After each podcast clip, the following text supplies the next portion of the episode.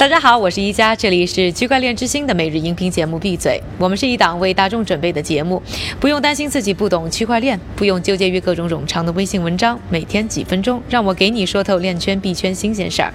今天是二零一八年的九月十八日，星期二，大家早上好。基于啊以太坊的供应链管理初创公司 Vient，今年五月在 Consensus 的活动上呢，展现了一个短片。这个短片呢，成功的记录了区块链技术如何跟踪一条呢从斐济水域捕获的金枪鱼，从被捕捞到包装，到最后成为寿司端上餐桌的全过程，展现了区块链技术在物流上的可能性。但其实呢，通过区块链去追踪海洋鱼类，还可以为生态和海洋的可持续发展做贡献。相关的可能应用呢，其实还有非常多。最近呢，世界经济论坛 WEF 和普华永道合作，在上周的全球气候行动峰会上呢，发布了一份报告。这份报告呢，提出了超过六十五项区块链技术可以帮助解决最紧迫的环境问题上的方法。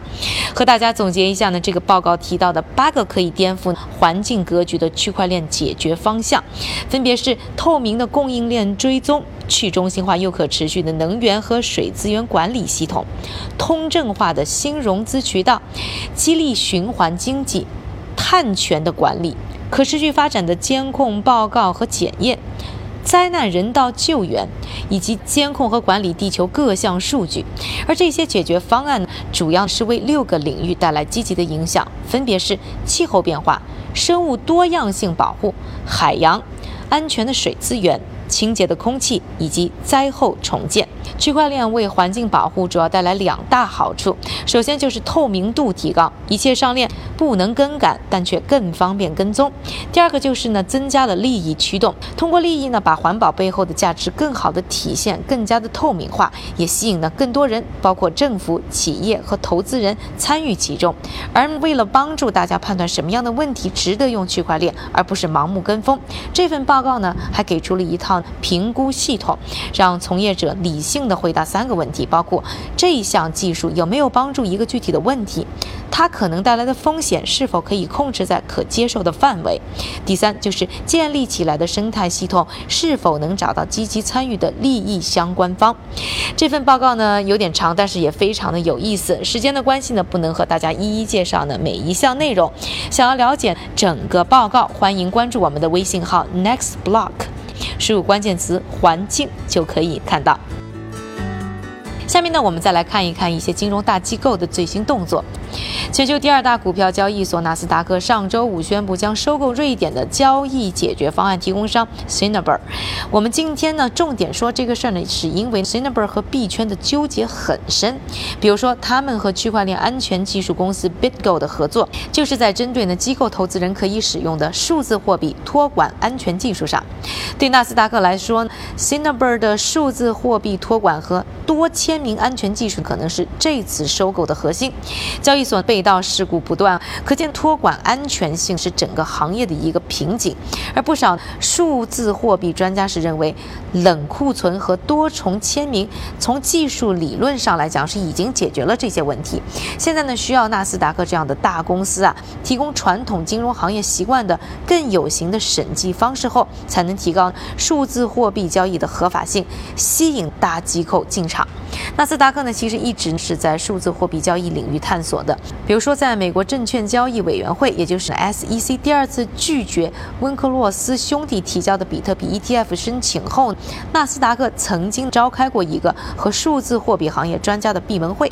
专门讨论如何将数字货币合法化的问题，包括啊怎么可以通过 SEC。而这次呢，收购 Cinnabar 不但可以帮助纳斯达克巩固和提升相应市场的基础设施。加快进军的新领域，而且他们预计未来三到五年间，资本的回报率就能够达到百分之十。聊完了今天我们两个大的话题，一个是关于区块链应用在环保上的六十五个方法的最新报告，另外呢就是关于纳斯达克收购安全技术方案提供商 Cinnabar。那下面的时间呢，还是交给我们的韭菜哥，他为大家准备了一系列链圈币圈最新的快讯，并会和大家更新一下最近的币价走势。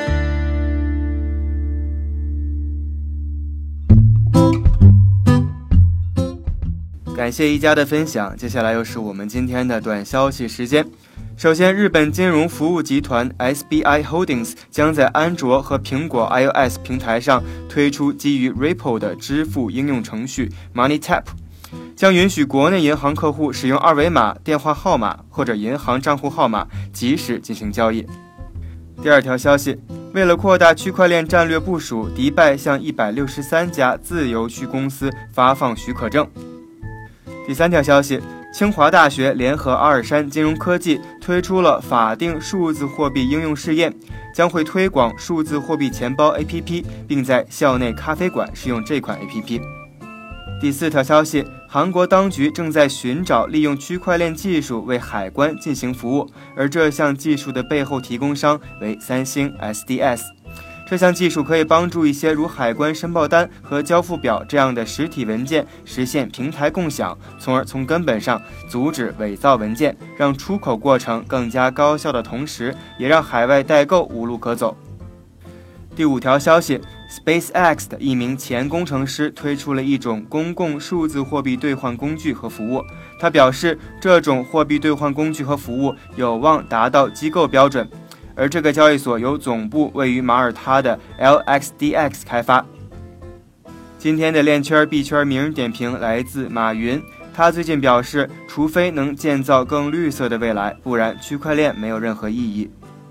最后，我们还是来关注一下币价的走势。根据 Coin Market Cap 的数据，截至北京时间九月十八日零点的二十四小时里面，排名前一百的数字货币依旧在普遍的下滑，以太坊再次跌到了两百美元以下，而比特币的价格则在六千二百美元左右徘徊。感谢韭菜哥的分享，也感谢各位的收听，我是一加，明天记得和我一起继续闭嘴，区块链之心，还原区块链最真的样子。